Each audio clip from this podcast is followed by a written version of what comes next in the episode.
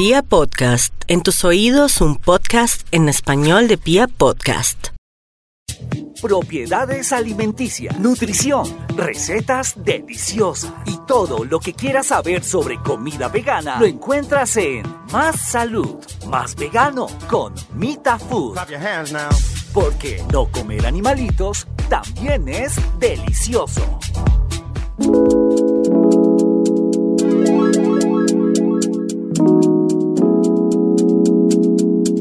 Hola, hola mis amores, bienvenidos a un nuevo capítulo de Más Veganismo, Más Salud. Mi nombre, para los que no me conocen, es Angie Sánchez Gallardo y hoy les traigo un tema muy chévere porque sé que muchos no saben sobre este producto que es muy conocido en Asia, pero que últimamente se está escuchando y sobre todo comercializando mucho aquí en Colombia. El tofu o queso de soja o soya como le decimos acá. Existen varias teorías acerca del origen del tofu. Unos dicen que el tofu es originario de China, de hecho cuenta la leyenda que surgió por un experimento en el cual estaban buscando crear la pastilla de la inmortalidad. Estamos hablando del año 179 a.C., bajo el mandato del rey Li Wan. Otros dicen que el tofu surgió a raíz de las técnicas de cuajado de los lecheros indios o de los budistas, o porque alguna vez a los chinos se les dio por sazonar la leche de soja con sal marina y esta se coaguló. Lo cierto es que la preparación del tofu o el queso de soja es una receta muy muy antigua, famosísima en Asia, desde China hasta Corea. En la época de la dinastía Tang, para los que no saben, no se preocupen que yo tampoco sabía, la dinastía Tang fue una familia que gobernó en China desde el año 618 hasta el año 907. Se dice que en esta época China creció culturalmente hablando, pues los Tang se encargaron de repartir muy bien los terrenos para los campesinos, fomentaron distintas artes, distintas ciencias y asimismo se propició el budismo, donde quiero hacer énfasis, pues los monjes debían reemplazar la carne por algún otro alimento, pues estos eran vegetarianos y no podían consumir ningún tipo de carne.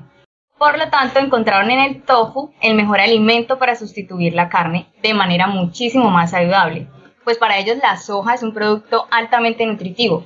Esto hizo que el tofu formara parte de su alimentación básica. El tofu fue considerado durante mucho, mucho tiempo como el alimento de los pobres, hasta que la dinastía Qin descubrió sus beneficios. Desde entonces, el tofu formó parte de la alimentación del palacio. Eso fue en el año 1660. La primera vez que se mencionó el tofu en América Latina fue en el año 1946. Desde entonces se han venido haciendo investigaciones y se han implementado tecnologías para su preparación y su comercialización. A simple vista, el tofu parece queso costeño o cuajada. Hoy en día depende, pues hay muchas clases de tofu. Hay uno que parece tipo queso crema, otro que es blando como la cuajada, uno duro y otro extra duro como el queso costeño. Además es blanco, por eso se le conoce como el queso de soja por su aspecto.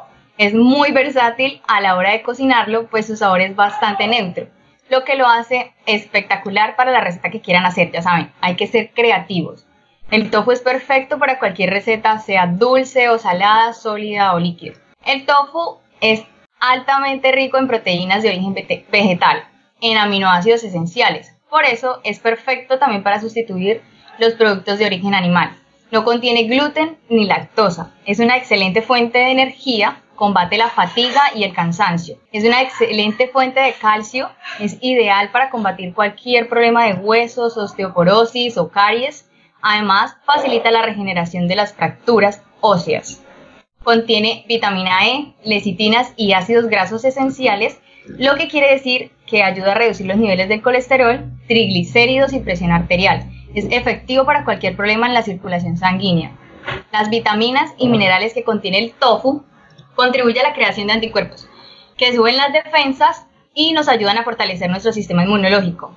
También ayuda a regular nuestras hormonas, así que es espectacular para aliviar los síntomas que nos causan la menstruación o la menopausia gracias a su alto contenido de proteína y de calcio. Y como le dije anteriormente, el tofu tiene los antioxidantes necesarios para nuestro organismo, importantísimos porque nos ayudan a elevar nuestra calidad de vida, así como también reducen el impacto de los radicales libres en nuestro cuerpo. Como el tofu suele ser un poco simple, hoy yo les traigo una receta deliciosísima que me encanta porque si bien en su aspecto parece huevo perico como le llamamos aquí en Colombia, a los huevos revueltos con cebolla y tomate, no es nada parecido cuando de nutrientes y beneficios para la salud se trata. Apunten y guarden esta receta porque muy por debajito les estoy regalando también cómo hago mi famoso hogao especiado.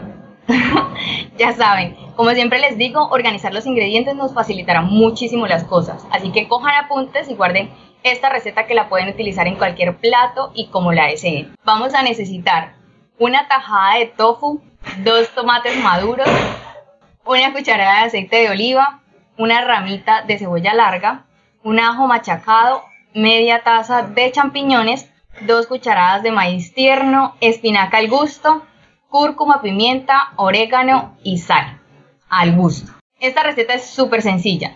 Lo primero que deben hacer es calentar agua en una ollita. Y es que este tip que les voy a regalar me lo dio una señora divina en Bucaramanga y se lo agradezco porque me salva esta vida y la otra de pelar los tomates y llevarme casi toda la carnecita con la cáscara.